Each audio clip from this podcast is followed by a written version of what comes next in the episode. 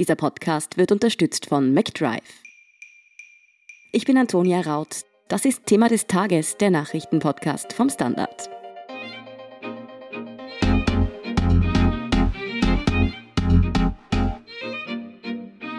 Die österreichische Polizei bekommt in Sachen Corona immer mehr zu tun. Bald soll sie nicht mehr nur Abstandsregeln und Sperrstunden kontrollieren, sondern auch die Symptome von möglicherweise Erkrankten überprüfen. Warum das für Aufregung sorgt und ob das nicht vielleicht doch besser jemand mit medizinischer Ausbildung tun sollte, das erklärt Fabian Schmidt vom Standard. Ebenfalls für Wirbel rund um Corona sorgen die neuen Reisebestimmungen, berichtet Nora Mahn vom Standard. Erst einmal zu dir, Fabian. Laut der Gesetzesänderung soll die Polizei in Zukunft bei der Erhebung von Symptomen bei Corona-Verdachtsfällen mitwirken. Was heißt das konkret? Was darf die Polizei ab jetzt, was bisher nicht ging? Also die Polizei erhält jetzt mehr Befugnisse, kann auch auf Meldedaten in Bezug auf Gesundheitsprobleme zurückgreifen. Das heißt, im Grunde kann die Polizei aber nicht viel mehr machen, als wir machen können, um Corona bei jemandem zu diagnostizieren, unter Anführungszeichen. Das heißt, sie kann fragen, haben Sie Fieber, haben Sie trockenen Husten, fühlen Sie sich vielleicht müder und schlapper als sonst? Und dann, wenn die Person zu einem dieser Symptome Ja sagt, dann wird ein echter Arzt hinzugezogen. Das heißt, es liegt jetzt nicht die gesamte Behandlung in den Händen der Polizei. Es gibt keine tiefgehende Diagnostik, sondern es ist ein oberflächlicher Check, wie er jetzt zum Beispiel bei Eingangskontrollen bei öffentlichen Gebäuden schon durchgeführt wird, teilweise ja auch von Securities, die keine medizinische Ausbildung haben. Genau, hier liegt ja der Knackpunkt. Wie sollen denn Polizisten ohne medizinische Ausbildung diese Symptome im Ernstfall richtig einordnen können? Das ist nur als ganz oberflächlicher Check gedacht. Also wenn die Person das alles abstreitet und sagt, sie fühlt sich topfit, dann kann sie davon ausgehen, dass hier kein Verdachtsfall vorliegt und sonst muss ohnehin ein Arzt hinzugezogen werden. Das heißt, man erhofft sich, dass man einfach die Anzahl der Personen, die ein Arzt anschauen, untersuchen muss, dass die gesenkt wird. Aber es stimmt natürlich, wie, wie du es in der Frage implizierst, die Sinnhaftigkeit, darüber kann gesprochen werden und die Opposition kritisiert das ja auch recht heftig. Übrigens auch die Ärztekammer, die von einem Armutszeugnis spricht.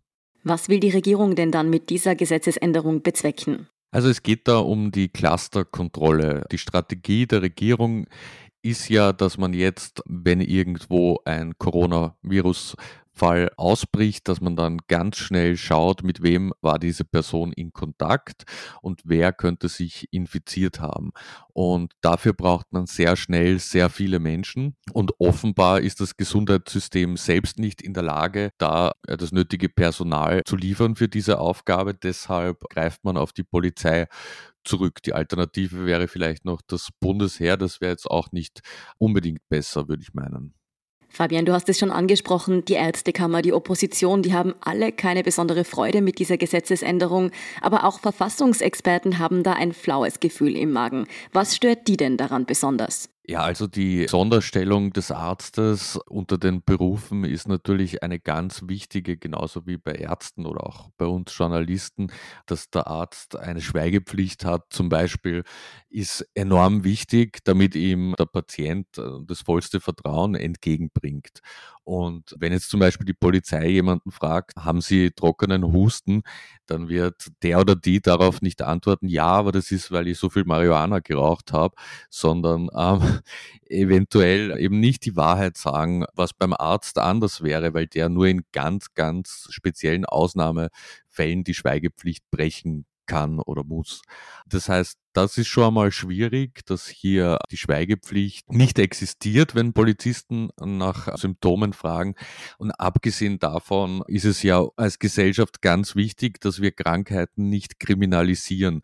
Und allein die Symbolik, dass sich dann die Polizei auf die Suche nach möglichen Kranken macht, das weckt einfach Assoziationen, die angsteinflößend sind für viele Menschen und vermutlich auch, auch mit Recht. Und ich glaube, deshalb ist es auch, wenn jetzt das, was die Polizei macht, wie gerade besprochen, jetzt nicht wahnsinnig dramatisch ist, ist es allein schon dieser, dieser Tabubruch zur Krankheitsbekämpfung, Polizisten heranzuziehen, der dafür so große Aufregung sorgt. Nicht nur der Inhalt der Gesetzesänderung, sondern auch wie dieser durch den Nationalrat gewunken werden soll, hat ja bei der Opposition für Ärger und Kritik gesorgt. Was steckt da denn dahinter?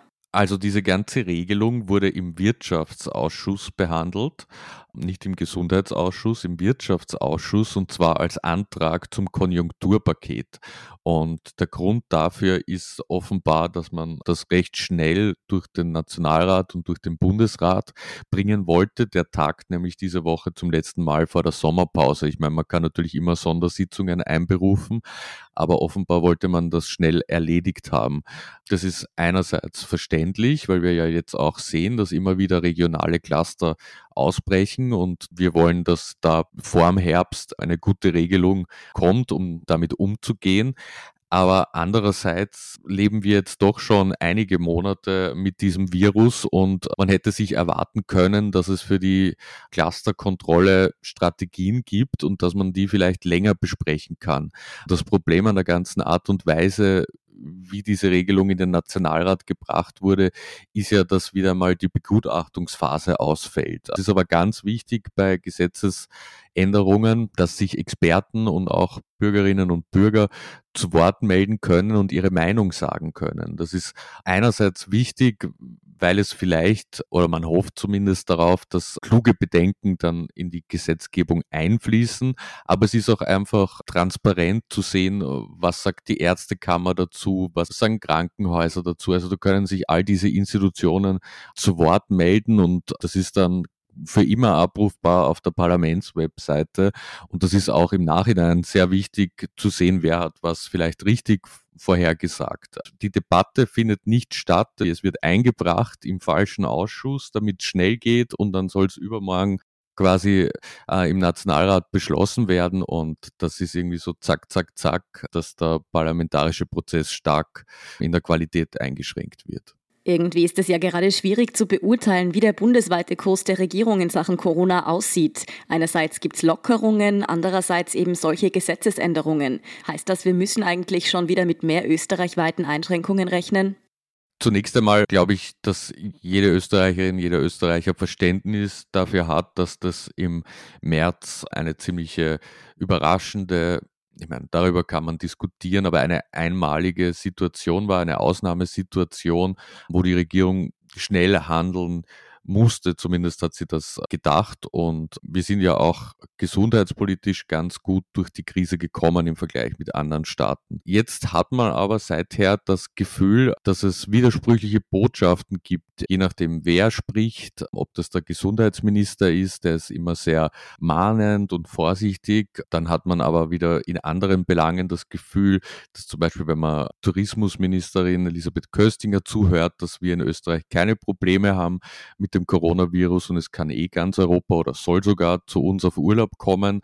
Das zieht sich dann weiter, wenn es um die einzelnen Bundesländer gibt. Wir können uns, glaube ich, noch sehr gut erinnern dran, wie es war, als in Wien die Fallzahlen rasch gestiegen sind und es hier ein paar Cluster gab, zum Beispiel auch im, im Bereich von Asylwerbern. Da war dann plötzlich ein großes Tamtam -Tam und der Innenminister hat sich zu Wort gemeldet und die Integrationsministerin etc. In anderen Bundesländern, jetzt sehen wir ja, dass Oberösterreich gerade Krankheitsausbrüche Ansprüche hat, da ist es wieder ruhiger von Seiten der Bundesregierung. Man hat das Gefühl, dass einfach die ganze Krisenbewältigung politisiert wird und das ist kein besonders angenehmes Gefühl als, als Bürger der darauf vertrauen muss, dass die Regierung da die richtigen Entscheidungen nach objektiven Gesichtspunkten trifft. Und ich glaube persönlich, also wirklich nur eine, eine Schätzung, es könnte sein, dass vielleicht die Maskenpflicht wieder kommt in den Supermärkten, in den Öffis ist ja beibehalten worden. Aber ich glaube nicht, dass wir so einen Lockdown noch einmal erleben werden wie im März, weil das einfach wirtschaftspolitisch eine riesige Katastrophe wäre. Ansonsten denke ich, dass wir halt äh, regional sehr unterschiedlich in Österreich damit umgehen werden. Und immer wenn irgendwo etwas ausbricht, dann vielleicht in einem bestimmten Gemeinden Einschränkungen kommen. Das sehen wir ja eh eigentlich in ganz Europa, dass das jetzt so ähm, funktioniert. Und deshalb glaube ich als, als Schlusssatz, dass es sehr wichtig ist, dass wir da keinen Wettstreit der einzelnen Bundesländer daraus machen, und sagen, Oberösterreich ist jetzt so schlecht, weil dort gibt es einen äh, kleinen Lockdown. Und sagen wir, Kärnten ist so super, weil dort gibt es keinen, sondern wir müssen das einfach akzeptieren und nicht gleich Schlüsse darauf ziehen, dass ein Bundesland besser oder schlechter gehandelt hat, wenn dort Krankheitsfälle auftauchen. Es ist also gut möglich, dass in manchen Gegenden und Lebensbereichen durchaus wieder Einschränkungen kommen. In Sachen Reisefreiheit rudert die Regierung jedenfalls weiter zurück. Nora, welche neuen Beschränkungen gelten denn seit heute? Das österreichische Außenministerium rät eben seit heute auch von Reisen nach Rumänien, Bulgarien und in die Republik Moldau dringend ab. Sollte man dennoch dorthin reisen, muss bei der Rückkehr ein negativer Covid-19-Test vorliegen oder eine 14-tägige Quarantäne angetreten werden. Und wer diese Quarantäne nicht einhält, riskiert eine Strafe von bis zu 1450 Euro. Vergangene Woche hat das Außenministerium ja auch schon Reisewarnungen für die Westbalkanstaaten ausgesprochen, darunter eben Bosnien-Herzegowina, den Kosovo, Nordmazedonien, Albanien, Montenegro und Serbien. Warum gibt es denn nun Reisebeschränkungen für genau diese Länder und nicht zum Beispiel Kroatien? In Rumänien und Bulgarien ist die Zahl der täglichen Neuinfektionen seit Anfang Juni eigentlich stetig gestiegen. Bulgarien hat sogar Mittwoch mit 188 neuen Corona-Fällen einen Tagesrekord seit Beginn der Pandemie verzeichnet. Das gilt allerdings nicht für die Republik Moldau, die eigentlich seit zwei Wochen einen Rückgang verzeichnet. Kanzler Sebastian Kurz hat in der heutigen Pressekonferenz von rund 170 Corona-Fällen mit Auslandsbezug in den letzten Wochen gesprochen und gesagt, dass die Masse dieser Fälle auf die Balkanstaaten zurückzuführen sei. Genaue Zahlen oder konkrete Länder hat er aber nicht genannt. Und so ein Auslandsbezug geht auch aus den offiziellen Zahlen des Gesundheitsministeriums gar nicht hervor. Bei Kroatien sieht das Außenministerium derzeit keinen Anlass für eine Reisewarnung, obwohl die Zahl der Neuinfektionen auch dort seit etwa zwei Wochen stetig steigt. Die Mehrzahl der neuen Fälle geht aber von zwei konkreten Clustern aus, einer psychiatrischen Klinik in Zagreb und einer von Nonnen aus dem Kosovo geführten Schule in Slawonien. Istrien und die Küste Dalmatiens sind weit weniger betroffen, was vor allem für Touristinnen entscheidend ist. Und weil nach Kroatien auch viele Leute aus Österreich auf Urlaub fahren, zögert das Außenministerium hier vielleicht eher oder überlegt vielleicht auch nur eine partielle Reisewarnung auszusprechen, wie sie zum Beispiel derzeit für die Lombardei in Italien oder den Landkreis Gütersloh in Deutschland gilt. Die Situation wird auf jeden Fall laufend beobachtet, heißt es aus dem Außenministerium. Wenn wir uns jetzt die internationale Entwicklung ansehen, müssen wir dann damit rechnen, dass diese Reisebeschränkungen in nächster Zeit noch verschärft werden? Das ist ganz schwer vorauszusagen und hängt von den Infektionszahlen und den regionalen Clustern ab. Für Drittstaaten ist auf jeden Fall vorerst keine Lockerung zu erwarten, weil Priorität hat für die EU der innereuropäische Raum. Egal ob in Österreich oder auch bei Reisen ins Ausland, ist es im Moment also schwierig zu sagen, wie es mit den Bestimmungen weitergeht. Danke Nora Mahn und Fabian Schmidt für eure Einschätzung. Gerne. Danke. Wir sind gleich zurück.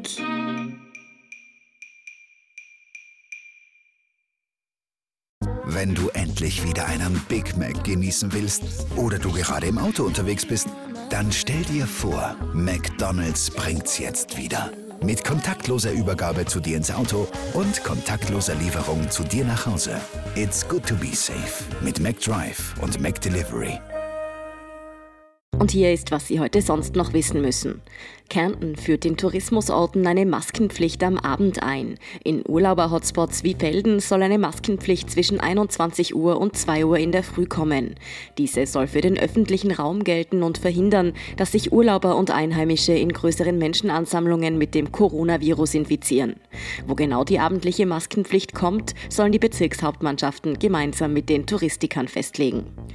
Zweitens. In der serbischen Hauptstadt Belgrad haben am Dienstagabend tausende Menschen gegen Präsident Vucic demonstriert. Dieser hatte zuvor in einer Fernsehansprache erneut verschärfte Ausgangsbeschränkungen wegen der steigenden Corona-Infektionen angekündigt. Viele Serben sind mit dem Umgang ihrer Regierung mit der Pandemie unzufrieden. Nachdem erst weitgehende Lockerungen und sogar Massenversammlungen zugelassen wurden, fürchten jetzt bei einem neuerlichen Lockdown viele um ihre Arbeitsplätze und Einkünfte. Und drittens, das US-amerikanische Footballteam der Redskins, zu Deutsch Rot heute, soll umbenannt werden. Marketingunternehmer Dan Snyder, dem das Team aus Washington gehört, reagiert damit auf jahrelange Rassismusvorwürfe. Die Ankündigung, den Namen überdenken zu wollen, kam durchaus überraschend. Vor sieben Jahren schloss Snyder eine Umbenennung der Redskins noch kategorisch aus. Mehr dazu und die aktuellsten Informationen zum weiteren Weltgeschehen liefert Ihnen wie immer der Standard.at. Um keine Folge von Thema des Tages zu verpassen, abonnieren Sie uns bei Apple Podcasts oder auf Spotify. Unterstützen können Sie uns mit einer 5-Sterne-Bewertung und vor allem, indem Sie für den Standard zahlen. Alle Infos dazu finden Sie auf abo.derstandard.at und dst.at/supporter. Danke für Ihre Unterstützung. Ich bin Antonia Raut. Baba und bis zum nächsten Mal.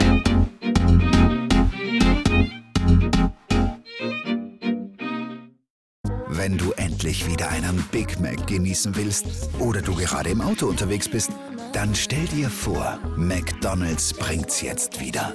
Mit kontaktloser Übergabe zu dir ins Auto und kontaktloser Lieferung zu dir nach Hause. It's good to be safe mit McDrive und McDelivery.